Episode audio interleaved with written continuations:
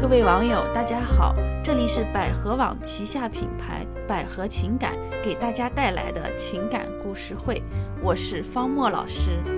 今天要给大家分享的故事是：岁月静好，毁掉了你的后半生。先讲两个最近很触动我的故事哈。有一个女人呢，被老公常年家暴，来找我咨询。我就劝她暂时离开这个恶魔一段时间。谁知呢？过了几天，这个女人来找我说：“不行啊，老师，家里的钱都是他在管，平时只给我生活费，我几乎没有存款。我现在再出去找工作也不容易，只能做最基层的工作。但是我们这边的房价特别高，这两天我看了几个房子，条件很差，租金还那么贵。”我的工资啊都不够付房租的，我怎么生活呀？还有一个女人，她老公出轨了，她哭过、闹过，甚至自杀过，但是呢，老公不鸟她。终于有一天，她一气之下丢下孩子呢，就离家出走了，以为能吓到老公，结果男人依旧对她不闻不问。她无奈啊，只好在外面找了个收银员的工作。吃苦耐劳了一段时间呢，就撑不住了。他对我讲：“哎呀，老师太累了，一天要站十几个小时，而且我还很想孩子。”所以最后他又灰溜溜的回去，老老实实的做他的大房了，打死也不离婚。曾经呢，就有很多女人问我，为什么有些女人宁愿挨打受气，也不愿意离婚呢？我说，因为啊。他们得了精神上的软骨病，这种病是常年的无知和懒惰造成的，一旦得了，几乎没有治愈的可能。大学时期，哈，睡我上铺的一个姑娘，平时我们关系很好，她是家里的掌上明珠，又在最好的年纪遇到了对自己好的暖男，于是当时她对我是这么描述理想的未来，她说呢。我跟你不一样，我没有多大的野心，我就想过岁月静好的生活，找一份稳定的工作，不累，嫁给一个对我好的男人，给他生两个孩子，然后我们一家四口幸福的过一辈子，一直到老。哎呀，多么美好的画面呀，是不是？工作不累，收入稳定，男人爱我一辈子，孩子懂事孝顺有出息，平安幸福到老。这种岁月静好，我估计啊是很多女人的梦想吧。看着他一脸的憧憬，我当时呢实在不忍心打破他美好的愿望，所以我笑了笑啊，背起行囊，我就坐上了一辆深夜的火车哈，来了北京。因为在我的认知里，我不相信这个世界上会有不累但是收入稳定的工作。我也不相信这个世界上会有一个男人会无缘无故的对我好一辈子，所以当我住在脏乱差的地下室里，每天挤两个小时的公交、地铁去上班的时候，他已经开始谈婚论嫁了。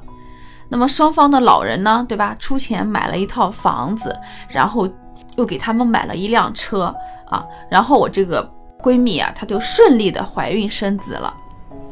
她的人生到此呢，你可以说幸福美满，可以说达到了人生幸福指数的最高分。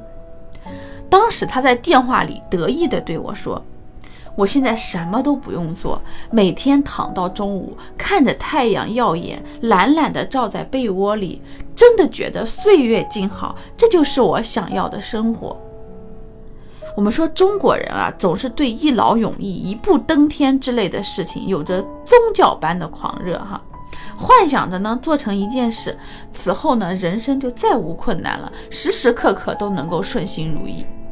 而事实上，人生从来就是一个麻烦不断的过程。这个世界上呢，有很多道理都是相通的。所有你选择眼前这条最简单的、看上去很容易的人生道路的人，那么接下来你所走的路肯定非常的艰难。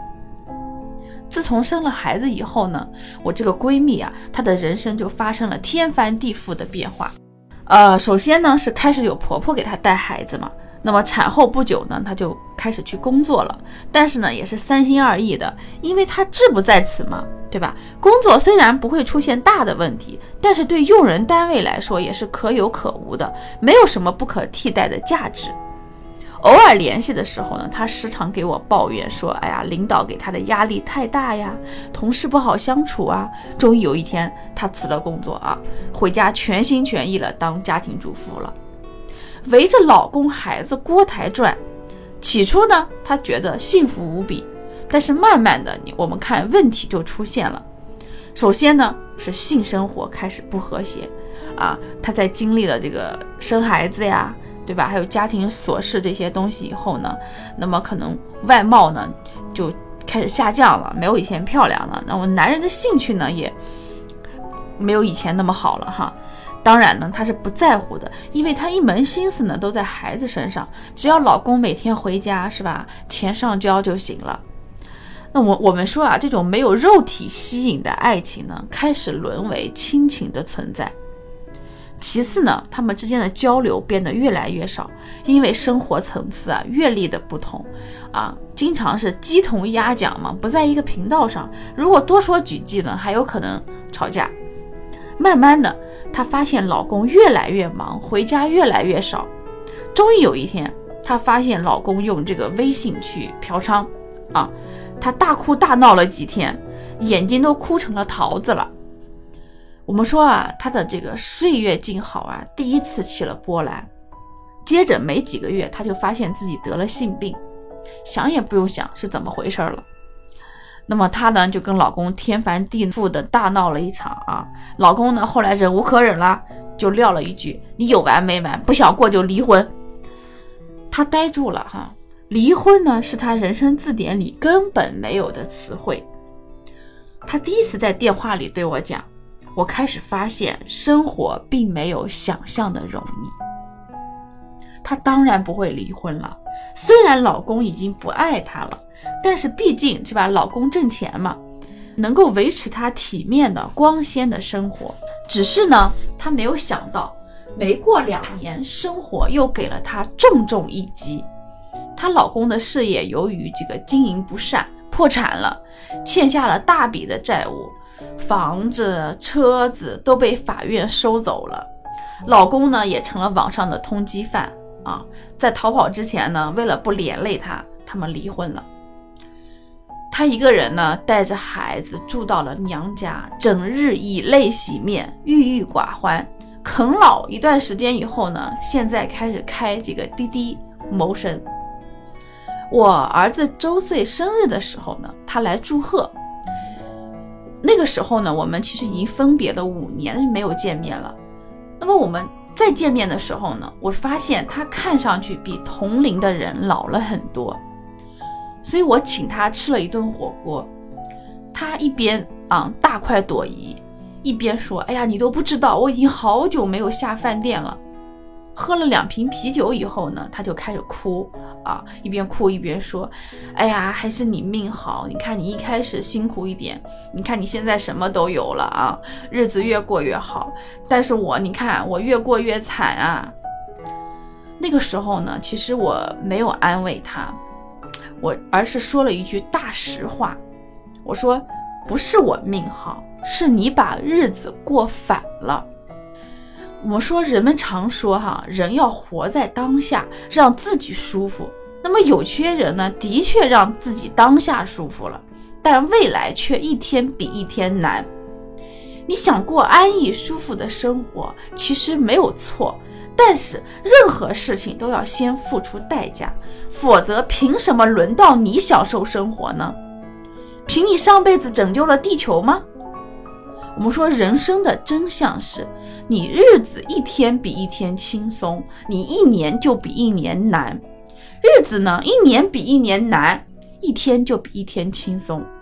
很多人呢，都把这个顺序给搞反了。我有一个亲戚。年轻的时候就好吃懒做，不愿意做太辛苦的工作，一辈子呢都穷得很稳定。他自己也觉得这样挺好的呀，我够吃够喝就行了呗，干那么累干嘛呢？那么后来呢，他就下岗了，是吧？没有了稳定的工作，那么吃饭都开始出现问题了。那么亲戚朋友的钱呢，都被他借光了哈。后来再也没有人借钱给他了。再后来呢，他就生了一个大病，连治病的钱都没有，人到中年，命就这样没了。所以，我们说根本没有什么岁月静好，每一天你偷的懒，未来的某一天，生活一定会加倍的还给你。就像我开头那个常年被家暴的女人，当时我就对她讲：要不你就从现在开始好好赚钱，独立自主离开那个恶魔；要不你就回去好好说话，不要再惹恼他，这样能少挨点打。我们说她最终呢？还是回到了那个恶魔身边，就像那个因为忍受不了每天要站十几个小时的苦，而最终选择回去当大房的女人一样。他们有手有脚，并不是养活不了自己和孩子，而是他们从一开始就走错了路，当寄生虫习惯了，再也吃不了独立的苦，只能期待那个薄情寡义的男人能够回心转意。或者分分钟再出现一个好男人拯救他们于水火。一个躺着太久的人，你再想扶他们起来，是一件很困难的事情。毕竟生活不是电视剧，像罗子君那样的女人太少了。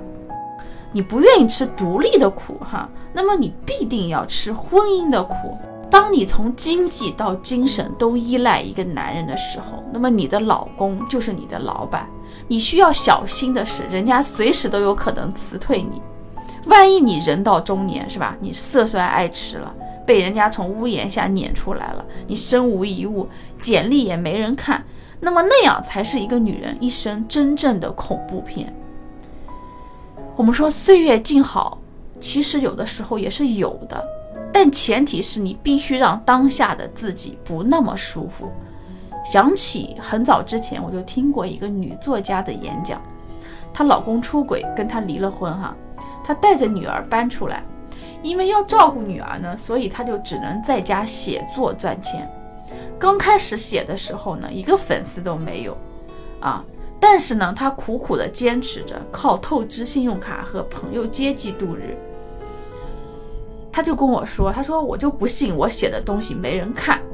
那么我们都知道这个公众号它是需要日更的，于是呢，每个晚上到深夜哈，别人休息的时候呢，他都在熬夜写稿子。